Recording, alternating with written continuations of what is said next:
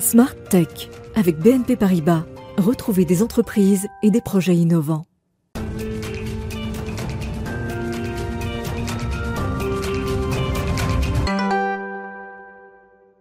Bonjour à tous et bienvenue dans Smart Tech que vous regardez sur Bismart à 11h euh, chaque matin en direct. Aujourd'hui, je vous propose de démarrer avec une bataille qui euh, pourrait jouer de euh, la santé du commerce, voire de la survie de certains. C'est une bataille autour des délais de livraison. On était passé de la livraison rapide à la livraison express. Aujourd'hui, on parle plutôt d'hyper express. Alors, quelles sont les conséquences pour les commerces traditionnels? Comment s'adaptent-ils à cette nouvelle donne imposée par les commerçants 100% numériques? Ce sera le sujet de l'interview avec Laurent Rapoport de Franprix dans quelques instants. Et puis au cœur de cette émission, on va s'intéresser à l'impact des réseaux sociaux sur les adolescents. J'aurai en plateau notamment Laetitia Avia, députée et porte-parole de La République en marche, que je pourrai interroger sur la doctrine du gouvernement et la réponse à cette question, devrait-on interdire les réseaux sociaux au moins de 16 ans?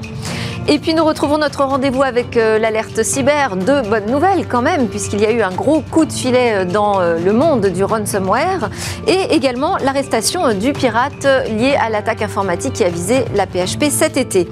On parlera évidemment aussi de la fuite de données qui a touché Twitch.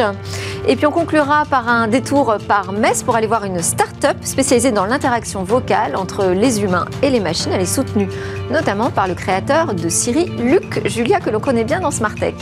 Mais d'abord, donc, place à l'interview.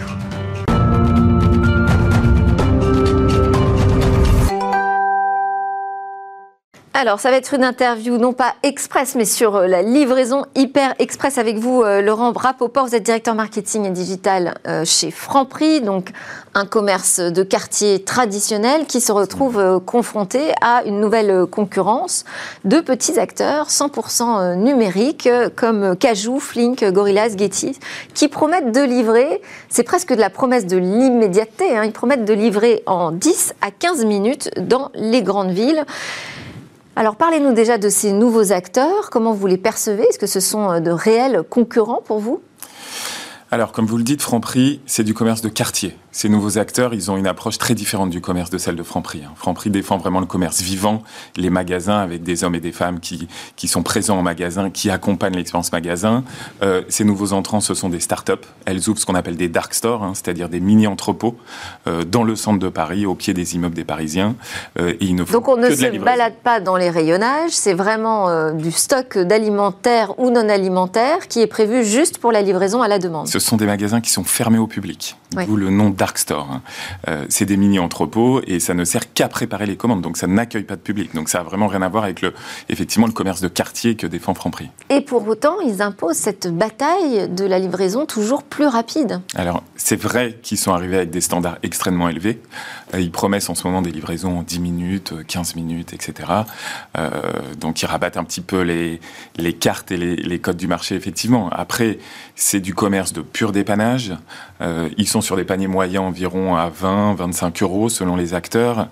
Euh, donc c'est uniquement pour ce type de course. C'est vrai que Franprix propose un assortiment beaucoup plus large et permet notamment de faire du e-commerce avec des paniers moyens qui montent entre 50 60 euros. Euh, donc c'est assez différent donc, comme approche. Donc ce que vous dites, c'est différent comme approche, mais quand même vous entendez cette nouvelle concurrence, ça vous oblige à réagir. Alors je dirais pas qu'on est dans la réaction, parce que cette livraison express, cette immédiateté dans les courses euh, en e-commerce, c'est quelque chose que Franprix a lancé déjà en 2017, avec la livraison entre 30 et 40 minutes euh, partout dans Paris. Donc on n'est pas vraiment en réaction. Pour moi, Franprix a été précurseur. Après, c'est vrai qu'ils arrivent avec des nouveaux codes, ils promettent du 10 minutes, euh, ils communiquent énormément. Ce qui est intéressant quand on parle vraiment euh, justement de l'achat de quartier, quand on rentre du travail, on est pressé, on n'a pas beaucoup de temps, c'est quand même une des populations qui vient euh, chez le Franprix en bas de chez lui. Et effectivement, non mais ça, ça répond à une demande d'immédiateté, de, de, de, rapidité, on va dire. Mais Franprix propose aujourd'hui de la livraison en moins de 40 minutes, donc on est toujours dans ce créneau du moins d'une heure, de la rapidité, de j'ai besoin de manger ce soir, qu'est-ce que je fais, boum, j'appelle Franprix. Euh, enfin, je, je commande chez Franprix en moins de 40 minutes, je suis livré en 30 minutes, même dans Paris. Euh, donc ça répond Mais sur le, sur le site, euh, vous parlez de la plateforme de e-commerce, sur le site, je retrouve exactement la même chose que ce que j'ai en bas de chez moi? Alors, exactement. C'est le modèle e-commerce Franprix qui vous géolocalise et qui vous propose l'assortiment du magasin qui est en bas de chez vous. Donc, on propose entre 5 à 7 000 références. On propose y compris des références de non alimentaires, Emma Decathlon, qui sont des partenariats que Franprix a noués.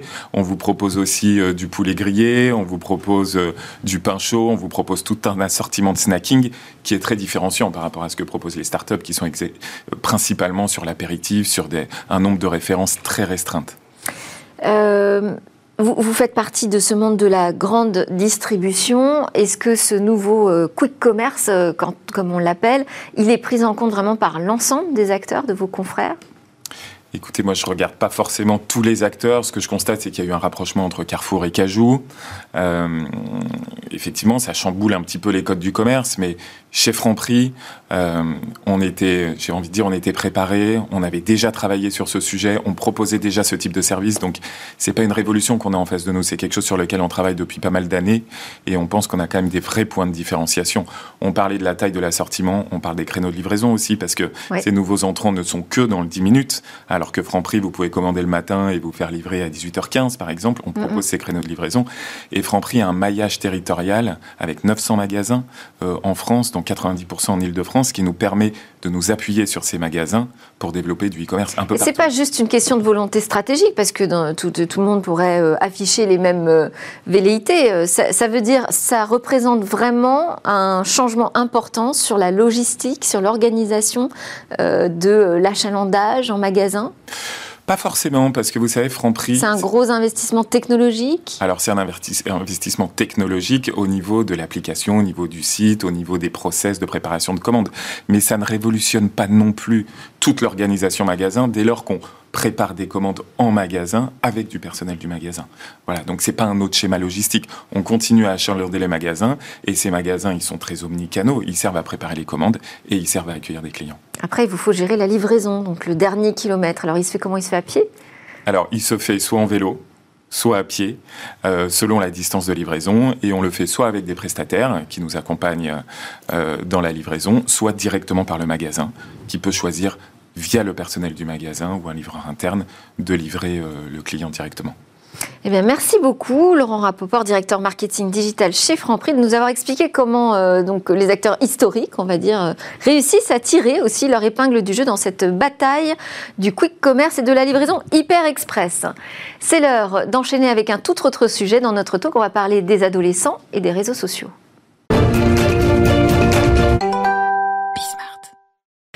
Alors, mes invités sont installés en plateau pour débattre avec nous euh, de l'impact des réseaux sociaux euh, sur les adolescents. On est dans un contexte particulier. Hein. On arrive après qu'une lanceuse d'alerte a divulgué des documents internes qui sont accablants à plusieurs titres sur euh, Facebook, hein, qui a réalisé une enquête justement sur cet impact potentiellement négatif d'Instagram sur les adolescentes, en l'occurrence et a dû annoncer la mise sur pause de son projet euh, Instagram Kids pour les enfants. On a aussi euh, l'écrivain, philosophe euh, Gaspard Koenig qui en a appelé dans une chronique aux échos à l'interdiction des réseaux sociaux au moins de 16 ans. Alors, que faut-il penser de ce sujet? On en débat donc avec Laetitia Avia, députée de Paris, vice-présidente du bureau exécutif et porte-parole La République En Marche. Vous êtes, bonjour, très engagée sur ces sujets de lutte contre la haine en ligne, notamment à travers la loi qu'on appelle Avia, euh, qui devait contraindre les réseaux sociaux à retirer dans un délai de 24 heures les contenus illégaux, alors sans passer par un juge qui a été censuré par le Conseil constitutionnel, mais quand même qui a donné naissance à des choses intéressantes, comme la création d'un parquet euh, numérique ou l'observatoire de la haine en ligne. Et puis on retrouve certains principes euh, de cette loi cyber-haine dans la nouvelle, le nouveau texte qui renforce les principes républicains qui a été publié au journal officiel le 25 août. Et avec nous, Laetitia nous avons Cyril Di Palma, que l'on connaît dans Smartech, fondateur et délégué général de l'association Génération Numérique. C'est une association qui est agréée par euh, l'éducation nationale euh, pour mener des actions d'éducation en milieu scolaire pour les élèves, à destination aussi des professeurs, mais des parents. Euh, l'association réalise des interventions faites à la fois de la prévention, de l'information et de la vulgarisation aux usages du numérique. Donc, tous les deux, vous connaissez très bien ce sujet du rapport entre les réseaux sociaux et euh, les adolescents. Je voulais commencer avec vous, Cyril Di Palma. Vous réalisez donc des interventions en milieu scolaire. Est-ce que le sujet des réseaux sociaux revient sans cesse sur la table? Et si oui, avec quelles problématiques Systématiquement. Donc c'est très souvent que les établissements scolaires qui font appel à notre association le font parce que le prisme des réseaux sociaux recouvre tout. En fait, on peut jouer, on peut se divertir, on peut s'informer, on peut communiquer. Donc tous les usages sont au sein des réseaux sociaux, donc il est logique qu'ils concentrent en eux-mêmes euh, les problématiques que les établissements scolaires doivent avoir à gérer quand il y a des soucis dans les classes, dans les cours, entre élèves ou avec des élèves extérieurs. Et quel regard porte l'éducation nationale sur cette question des réseaux sociaux? Il faudrait interroger M. Blanquer pour ça. Mais euh, en, l'occurrence, les établissements scolaires sont tenus, euh, ils sont responsables de, de la bonne vie et du bon climat au sein de l'établissement, même si des problèmes peuvent intervenir à cause de comportements qui peuvent avoir lieu en dehors de l'établissement. Donc c'est pour cette raison que notre association intervient majoritairement à la demande des établissements scolaires à cause ou grâce ou avec le sujet des réseaux sociaux. Laetitia Avia, à propos des réseaux sociaux et des mineurs, est-ce qu'il y a une doctrine gouvernementale? Alors, il n'y a pas de doctrine gouvernementale dans la mesure où euh, le gouvernement ne peut pas euh, euh, entrer dans chaque foyer et considérer qu'un enfant peut ou non utiliser les réseaux sociaux. Et je pense d'ailleurs qu'il faut faire très attention avec ce débat. J'ai bien pris connaissance de la position de Gaspard Koenig, mais les réseaux sociaux font partie de notre vie font partie de notre vie et euh, je pense qu'il euh, faut prendre conscience justement de l'utilisation de ces réseaux sociaux par tous. Si on dit à des, euh, à des mineurs, à des adolescents qu'ils ne peuvent pas utiliser les réseaux sociaux à l'heure où concrètement c'est la première chose qu'ils regardent en se levant et c'est la dernière chose qu'ils regardent en se couchant. si, on leur, si on essaye de leur interdire, ça ne sera qu'illusoire et je pense que cela ne fait qu'affaiblir les capacités de protection et d'accompagnement des mineurs. À partir du moment où quelque chose est interdit, eh bien, le jour où euh, on est en présence de contenus violents, où on est euh, soi-même la cible d'un cyberharcèlement, on a plus de difficultés à en référer à un adulte. D'autant que cette question, elle est, elle euh, là, elle a ressurgi avec la tribune de Gaspard Koenig, mais elle n'est pas nouvelle. Hein. elle a déjà été adressée au niveau de l'Union européenne et de la France. On s'est interrogé justement quelle était la majorité des enfants sur les réseaux sociaux. En France, on a décidé que c'était 13 ans. On s'alignait sur les États-Unis. C'est 15 ans. En France, c'est 15 ans. À partir de 13 ans, ils peuvent s'inscrire. Et ça, c'est aligné sur la loi américaine de traitement d'autorisation des différence des Alors, expliquez-nous. À partir de 13 ans, un enfant peut s'inscrire sur des réseaux sociaux ou des plateformes de jeux vidéo. Avec l'accord de ses parents. Avec l'accord de ses parents. À 15 ans, c'est la majorité où il peut s'inscrire seul. Maintenant, dans la réalité, on, nous, les enquêtes que nous menons Génération Numérique montrent que deux tiers des enfants de 11-12 euh, ans sont déjà inscrits sur au moins un réseau social. Et cet accord euh, parental, est-ce qu'aujourd'hui, il vous semble suffisant pour dire qu'il y a une protection des mineurs sur Internet? Il n'est jamais suffisant, mais en tout cas, il est nécessaire. Et euh, aujourd'hui, je pense que c'est aussi au niveau des parents qu'il faut avancer, notamment en, matière de, pédagogie. Euh, j'ai l'habitude de dire, on ne laisse pas un enfant seul sur un parking le soir, la nuit. Mm. Eh bien, c'est la même chose lorsqu'on le laisse seul euh, sur euh, son téléphone, son smartphone, sur les réseaux sociaux. C'est vrai que d'autant plus avec la crise sanitaire, euh, où les réseaux sociaux sont venus vraiment en substitut de nos relations sociales, justement, on a laissé de plus en plus ces réseaux intégrer le quotidien et être euh, présents vraiment en continu dans la journée. Et finalement, les parents ne se posent pas la question de ce que voient leurs enfants, de ce qu'ils font sur ces réseaux sociaux. Il existe à la fois des formations pour les parents, mais également des applications. Je pense à celle de Bodyguard, qui va permettre aux parents de, de voir ce que leurs enfants reçoivent en matière de contenu haineux. Donc il n'y a pas d'atteinte à leur vie privée, hein, parce que c'est aussi leur vie privée sur leurs réseaux sociaux, mais euh, c'est une capacité aussi d'avoir un regard sur, euh, sur ce qu'ils reçoivent de violent, de négatif, euh, de préjudiciable, et donc de pouvoir aussi jouer ce rôle parental, y compris dans la sphère numérique. C'est installer un contrôle parental, en plus de celui qui est déjà présent sur Internet, sur les, les, plateformes numériques de, de communication qu'ils échangent. Ça, ça tient à 13 ans, 14 ans, à 15 ans, ça semble compliqué. Mais euh, je vais faire une analogie. Est-ce que vous envisagez d'apprendre à faire du vélo à vos enfants en leur donnant le vélo, et éventuellement un casque et des coudières, et les laisser dans la rue? Qu'est-ce qu'on doit leur apprendre alors eh ben, Écoutez, justement, c'est une autonomisation progressive. De la même manière que vous allez lui apprendre à faire du vélo au départ avec les petites roues sur une euh, voie privée, et vous allez progressivement enlever les roues, le mettre sur une, une route peu fréquentée, en lui expliquant qu'il y a un environnement, qu'il y a des interactions avec des automobilistes, des piétons, d'autres vélos, et lui expliquer cet environnement et donc du coup le comportement. Les réseaux sociaux, numériques sont pas différents des réseaux sociaux physiques comme mhm. aujourd'hui. Donc il y a un comportement à adopter qui n'est pas différent de celui de la vie de tous les jours. C'est d'ailleurs une erreur de croire qu'il y a la vie virtuelle et la vie réelle. C'est la vie. Les réseaux sociaux numériques en font partie. Alors justement, et de la même manière, pardon, euh, pour le vélo, les parents ont leur rôle à jouer, mais également l'éducation nationale avec notamment le programme Savoir rouler. Eh bien, également pour le comportement sur les réseaux sociaux, il y a, euh, et nous avons voté dans la loi du 25 août 2021, euh, une instruction obligatoire, donc au risque numérique et au comportement civique sur les réseaux sociaux, à la fin de l'école primaire et à la fin du collège. C'est ce qu'on appelle le permis Internet. Permis Internet. Donc là, vous êtes dans, euh, je dirais, la prévention, l'éducation.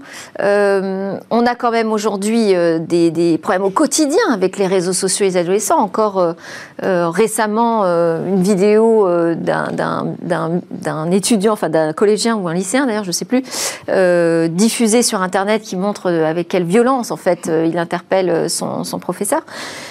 Ces dangers sur euh, les réseaux sociaux, ils existent malgré toutes les dispositions qu'on a prises, malgré toutes les lois. Quand vous dites qu'il n'y a pas de différence entre le virtuel et le réel, il y a aussi les lois sont les mêmes, c'est-à-dire que les lois s'appliquent.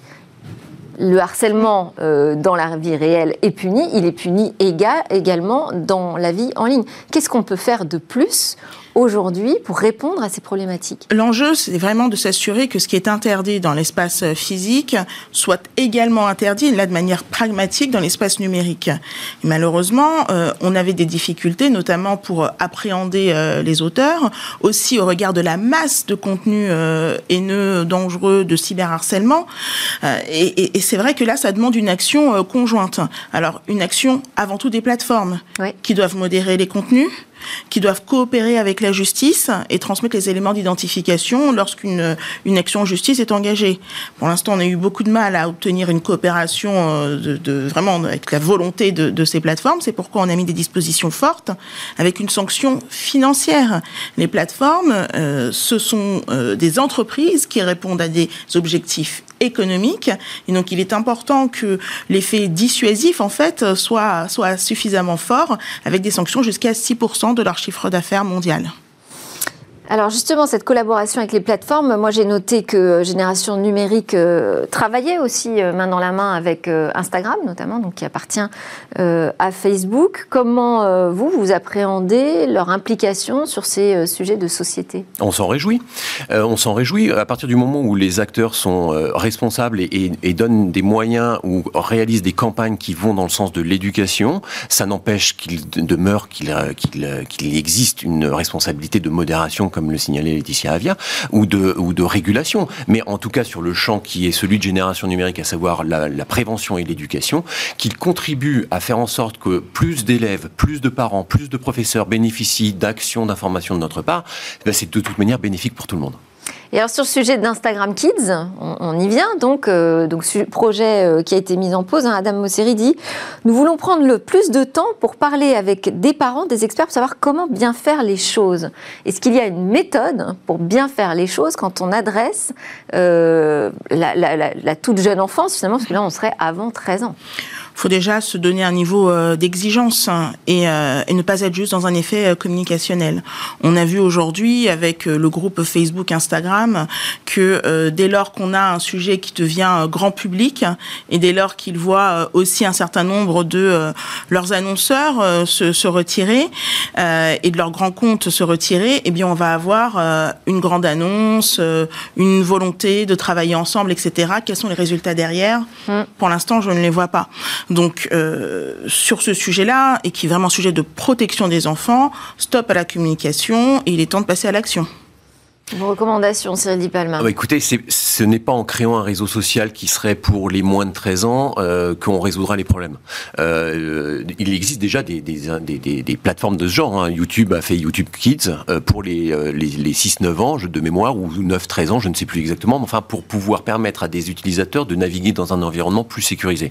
C'est une chose, mais c'est exactement ce que je vous disais tout à l'heure avec mon parallèle sur le vélo. On met son enfant dans un univers déjà un peu plus sécurisé quand il est plus petit pour pouvoir lui apprendre progressivement à ce qui va lui arriver. Là, l'idée, ce serait d'avoir, de créer un univers adapté à son âge. En tout cas, c'est la volonté. Quand on dit, quand on entend Facebook dire on veut travailler plus avec justement les experts, les parents, mais travailler sur quoi? Oui, si, si on, est sur un système où on n'a que des enfants entre eux, mais toujours ce même système de like, toujours cette même viralité avec des algorithmes qui font que plus un contenu est polémique, plus il va se partager. Euh, si on est dans un système qui continue en fait d'encourager, en tout cas d'alimenter le cyberharcèlement. Donc tuer euh, les likes, par exemple, ça ce serait euh, une option qui serait intéressante à envisager. C'est ce qu'on c'est ce qu'on voit aujourd'hui des des, répercussions euh, psychologiques en fait sur euh, sur les enfants et pas que sur les enfants en fait en réalité, mais mm. il y a peut-être une urgence pour les enfants. C'est ce système de, de like qui fait que l'absence de like est quelque chose qui dévalorise beaucoup la personne. Et dans un âge où ils doivent euh, travailler à leur épanouissement, à leur euh, acceptation de la personne qu'ils deviennent, eh bien c'est un vrai problème. Et oui, ces réseaux sociaux, euh, je le disais tout à l'heure, c'est parfois la dernière chose qu'ils regardent avant de se coucher. Il, les derniers messages qu'ils voient, ce sont des messages dénigrants, ce sont des messages d'insultes ou alors de, de non-validation de ce qu'ils ont voulu porter parce qu'il n'y aura pas eu de like ou des modèles inatteignables hein, pour ces jeunes filles qui se sentent toujours moins belles, moins intelligentes, moins fortes euh, que et qui euh, apprennent, qu'elles voient à se découvrir via des filtres qui apprennent à s'exposer via des films. C'est cette, dictature de la popularité, en fait, aujourd'hui, le principal danger des réseaux sociaux. De la popularité, c'est une chose, et de l'esthétisme aussi, parce qu'on parlait des filtres. Il est difficile, à l'adolescence, 80% euh, des insultes ont lieu sur le physique. Mhm. Et les agresseurs des adolescents et des adolescentes sont les ados eux-mêmes. Hein en grande majorité. Donc, quand vous faites la course à la beauté, à l'esthétisme, doublée d'une course à la popularité, parce que à cet âge-là, comme le disait Laetitia Avia, il y a un besoin fort de reconnaissance par les pairs, vous avez deux facteurs qui font que les adolescents ont du mal à se mouvoir dans cet espace et à évoluer d'une manière sereine et constructive. Vous êtes partisane d'une régulation des GAFA, hein, Laetitia Avia. Est-ce que vous pensez vraiment que ce sont euh, les États, aujourd'hui, c'est eux qui ont euh, le pouvoir de réguler ces plateformes, qui doivent décider de ce qu'elles peuvent faire ou non? Oui, et ce sont les États qui ont la légitimité pour faire cela. Euh, nous avons euh, voté une loi euh, en France, mais surtout la Commission européenne prend le relais. Et donc l'objectif, c'est d'avoir à l'échelle européenne un cadre de protection d'Internet. Et, ça, je pense que on peut pas faire l'impasse dessus. Ça fait 20 ans qu'on a laissé les choses se faire, qu'on a laissé ces géants du numérique se comporter comme de petites start-up qui en fait faisaient avec de petits moyens, ne savaient pas comment gérer leurs algorithmes. Aujourd'hui, il est temps d'ouvrir les yeux et de dire euh, qu'on est en face de géants qui ont des moyens colossaux, qui engrangent des, bénéfices sur euh, aussi euh, des contenus haineux et, et sur du cyberharcèlement, et que le rôle de la puissance publique, c'est de mettre un terme à cela. Alors, on rappelle quand même que le règlement européen sur la protection des données nous dit que justement pour les 13-14 ans, le consentement des parents est requis pour la collecte de données.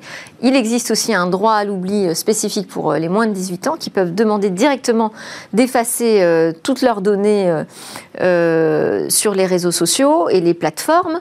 Est-ce que ça, ce sont alors ce sont, des principes de régulation au niveau des États? Est-ce que cette régulation est suffisante? Elle n'est pas suffisante sur le sujet que nous, que nous abordons ici. C'est pourquoi au sein de la Commission européenne a été déposé donc le Digital Services Act qui sera débattu et notamment dans le cadre de la présidence française euh, de l'Union européenne. Mais ce que nous dit déjà le RGPD, est-ce que c'est un problème de plus de régulation nécessaire ou est-ce que c'est un problème d'application? C'est un problème de régulation, c'est un problème de d'obligation. Euh, qu'est-ce qu'on demande aux plateformes? Qu'est-ce qu'on leur demande en termes de transparence, de diligence, de vigilance? Concrètement, on leur demande de ne plus détourner le regard Et ensuite, euh, les États, avec leurs régulateurs, donc en France le CSA, vont pouvoir auditer, vont pouvoir regarder les algorithmes, vont pouvoir donner Et vous des pensez que les recommandations. plateformes vont pouvoir euh, révéler les secrets de elles leurs vont, devoir, algorithmes elles vont devoir le faire. Vous et qu'on tout à l'heure le on va pouvoir vérifier Et elles vont devoir le faire, sinon c'est 6% du chiffre d'affaires, c'est beaucoup. Regardez le RGPD, ça a commencé à l'échelle européenne, puis maintenant euh, c'est quelque chose qui n'est même plus questionné et, et qui a traversé l'Atlantique.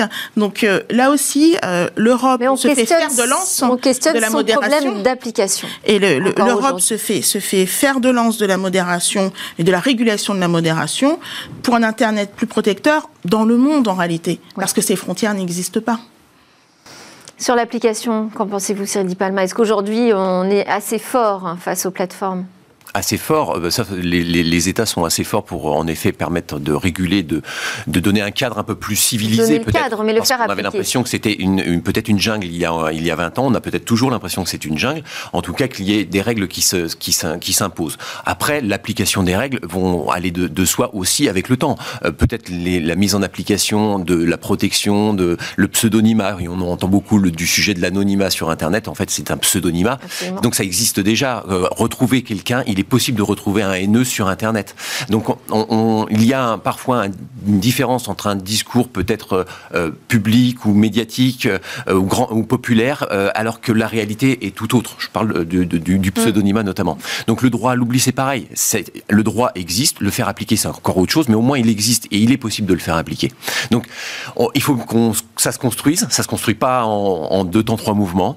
C'est une démarche de long terme. En effet, face aux États, il y a des, des acteurs économiques avec un poids plus ou moins important, mais avec euh, qui, qui, qui ont euh, qui ont eux aussi une capacité d'innovation et, et de proposer des services toujours nouveaux. Donc c'est aussi aux législateurs de s'adapter aux nouveaux services qui sont offerts pour des nouvelles populations. Les détournements que les populations font, parce que quand bien même il est interdit au- par les plateformes elles-mêmes aux moins de 13 ans de s'inscrire, il y a des moins de 13 ans qui s'inscrivent.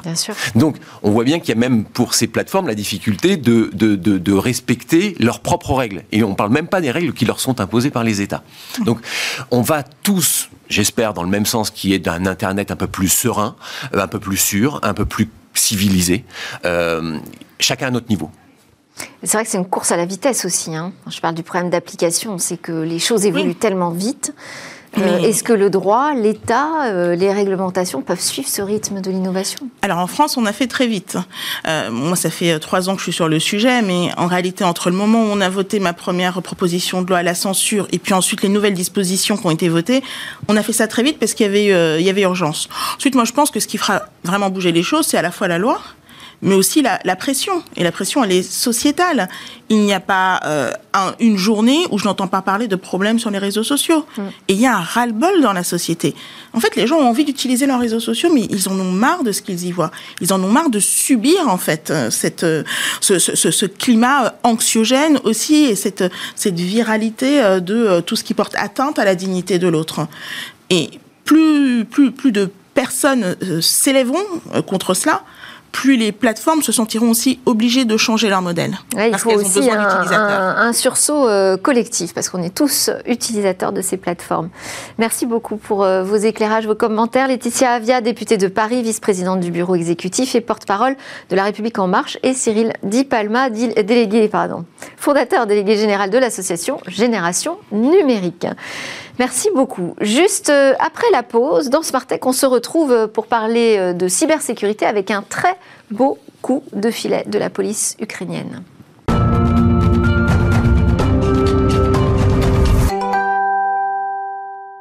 Vous êtes de retour sur le plateau de Smart Tech, l'émission qui est dédiée au monde de l'innovation et aux questions que pose la nouvelle société numérique.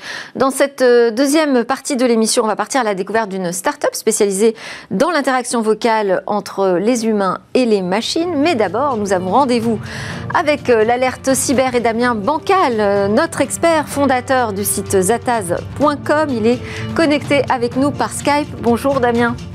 Bonjour. On va commencer déjà par euh, les bonnes nouvelles. Euh, L'actualité euh, la plus chaude, c'est l'arrestation du pirate qui est lié à l'attaque informatique qui a visé la PHP cet été.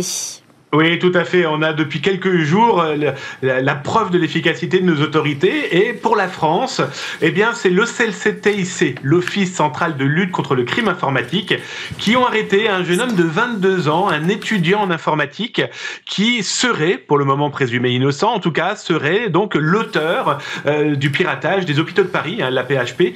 Souvenez-vous, c'était en septembre, euh, la diffusion d'1,4 million d'informations qui appartenaient, qui appartenaient d'ailleurs toujours, hein, ça reste toujours leurs données, et eh bien de personnes qui avaient fait un vaccin. Et donc ce jeune étudiant euh, a expliqué que en fait il avait agi de la sorte parce qu'il voulait cyber manifester. En gros, il voulait prouver qu'il y avait des failles dans le système et qu'il a voulu en montrer euh, ben, l'un des plus allez, on va dire, le vrai problème, hein, c'est la fuite d'informations.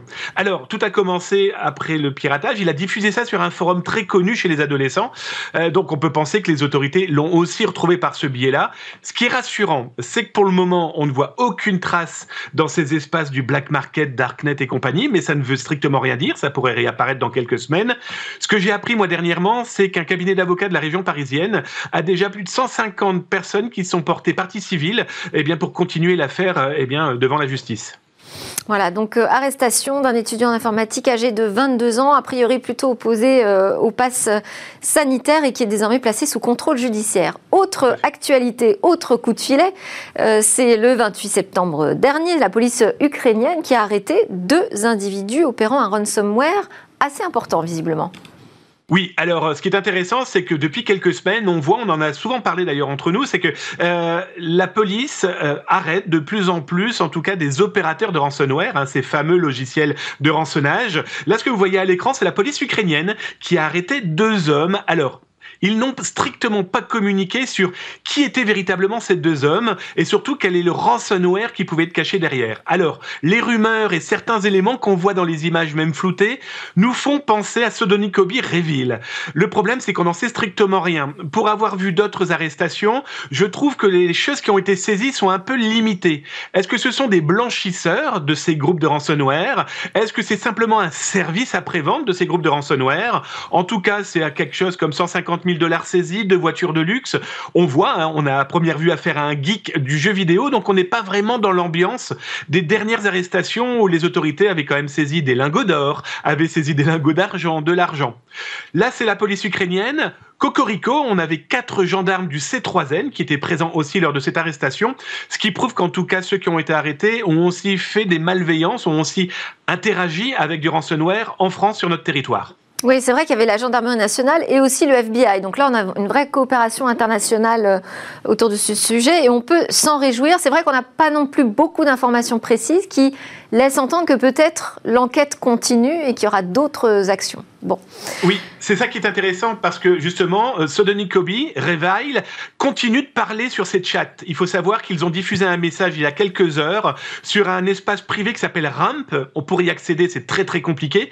Ils viennent de diffuser un message. Donc, il y a toujours des gens de cette bande en action. Allez, dernière info qu'on va commenter ensemble, c'est ce piratage euh, massif du site de streaming de jeux vidéo Twitch.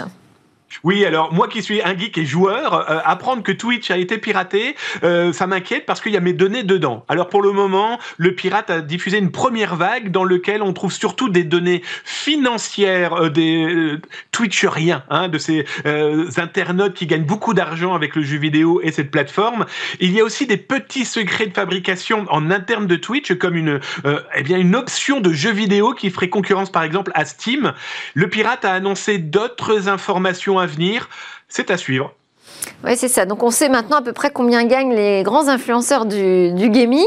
On a vu aussi apparaître des photos de Jeff Bezos euh, euh, un peu éberlué, bouche bée comme ça, euh, sur des, sur des pages de Twitch. Il y a beaucoup de fake news aussi. Hein. Il y a aussi beaucoup d'informations qui sont diffusées à droite à gauche parce que je pense que ça a été un raz-de-marée qui a piégé Amazon, qui a piégé donc Twitch, hein, vu que Amazon est propriétaire de Twitch, qui a piégé aussi pas mal d'internautes. L'importance dans cette affaire, c'est changer vos mots de passe, euh, mettez la double authentification et si vous streamez, si vous diffusez, changez aussi vos clés de stream. Ça éviterait qu'un pirate les utilise par exemple à Noël pour vendre n'importe quoi. Et une partie du code source aussi de Twitch aurait été euh, piratée Qu'est-ce que, qu'est-ce que ça ah bah, veut dire ça hein. Oui, oui, c'est ça. Ça veut dire que c'est plus de 250 gigas d'informations, dont les codes sources. Ça veut dire quoi? C'est qu'aujourd'hui, un pirate informatique qui sait coder va être capable de décortiquer et potentiellement de trouver des moyens, d'autres failles pour rentrer dans un ordinateur, peut-être détourner, vous savez, hein, les, les, fameux petits prix qui sont offerts par les viewers, hein, ceux qui regardent. Voilà, avoir un code source, c'est regarder les petits secrets du logiciel et potentiellement le manipuler. Merci beaucoup Damien Bancal pour tous ces éclairages sur le monde cyber. Je rappelle que vous êtes le fondateur de Zatas.com. À suivre dans Smartech, on va aller voir ce qui euh, prépare demain et notamment une start-up qui crée des kits pour euh, parler aux machines. Et ce sont nos journalistes Cécilia Sévry et Cosilla Bouèche qui euh, sont allés du côté de Metz, donc rendre visite à une start-up française qui crée des kits techno prêts à être utilisés pour nous permettre de parler aux machines. Commander un robot à la voix, par exemple, ou créer un assistant vocal personnalisé serait désormais à la portée de toutes les entreprises, même les plus petites. On regarde. Vous êtes en train de regarder Smartech. Chez Vivoca, nous travaillons sur une suite logicielle qui s'appelle le VDK, le Voice Development Kit, et qui permet à n'importe quelle entreprise de concevoir une interface vocale. Donc une interface vocale, on en voit de plus en plus tous les jours, on les retrouve dans nos ordinateurs, dans nos tablettes, dans nos téléphones, dans nos voitures, dans nos robots, même dans nos télés. En fait, c'est ce qui permet euh, à n'importe quel utilisateur de communiquer directement avec un appareil sans avoir à le toucher, comme on pourrait le voir sur un clavier ou un écran tactile, et de recevoir également du coup un retour audio. Et on s'est rendu compte euh, que de plus en plus d'entreprises souhaitaient rajouter des interfaces vocales, car aujourd'hui c'est en train d'exploser. Et on s'est posé la question, mais pourquoi est-ce que les entreprises n'arrivent pas de manière totalement autonome à développer d'elles-mêmes un système de reconnaissance vocale La réponse était simple, c'était parce que c'était beaucoup trop compliqué, parce qu'il fallait imbriquer énormément de technologies entre elles, parce que ça demandait une certaine maîtrise de la voix. Et c'est là qu'on s'est dit, en fait, il faut prendre le problème à l'envers, il faut permettre à ces entreprises d'être totalement autonomes. Donc on va concevoir un logiciel dans lequel on va rajouter toutes les technologies existantes à l'état de l'art. Donc on travaille avec les leaders mondiaux pour faire cette plateforme. Euh, et, c'est ce qu'on vend du coup directement euh, à nos clients. Donc là en fait on arrive dans l'open space. Donc c'est ici en fait qu'on a du coup toute notre R&D euh, et, l'intégration qui est faite de nos technologies dans les produits. Donc ça peut être n'importe quel type de technologie vocale. On a de la biométrie vocale, on a du wake word, on a de la synthèse vocale. Et on va avoir une démonstration. Bonjour Nathan. Bonjour. Voilà, c'est le VDK Studio qui est l'interface en fait de base où du coup nos clients sont capables de, configurer leurs interfaces. Alors ce qu'il y a à l'écran là, c'est tout simplement une grammaire. On peut voir ça un peu comme le nombre de commandes, le dictionnaire de commandes que peut comprendre un assistant vocal. Euh, donc tous nos assistants vont se spécialiser dans des domaines précis et c'est pour ça qu'on crée des grammaires autour des fonctions qui vont devoir exécuter. Alors là, je suis en train de travailler sur un robot d'un partenaire qui est un robot pédagogique. Donc nous, ben, on rajoute notre brique de reconnaissance vocale dedans pour que les gens puissent se former en utilisant tel robot. Donc pour le moment, j'ai mis des technologies comme la commande vocale et la biométrie vocale qui peuvent être utilisées dans le monde industriel pour euh, réserver certaines commandes à certains opérateurs. Et donc voici comment ça fonctionne. Il suffit de lui dire va à gauche, monte, fais un 180 ou des commandes comme euh, fais une danse.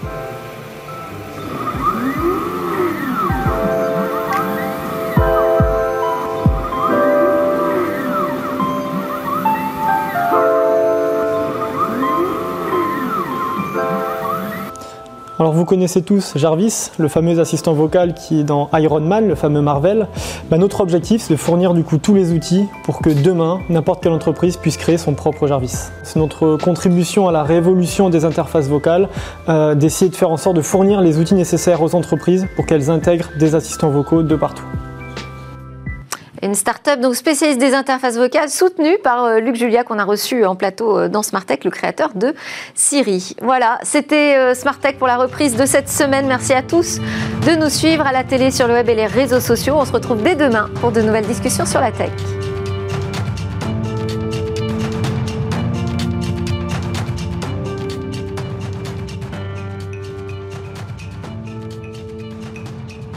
Smart Tech avec BNP Paribas. Retrouvez des entreprises et des projets innovants.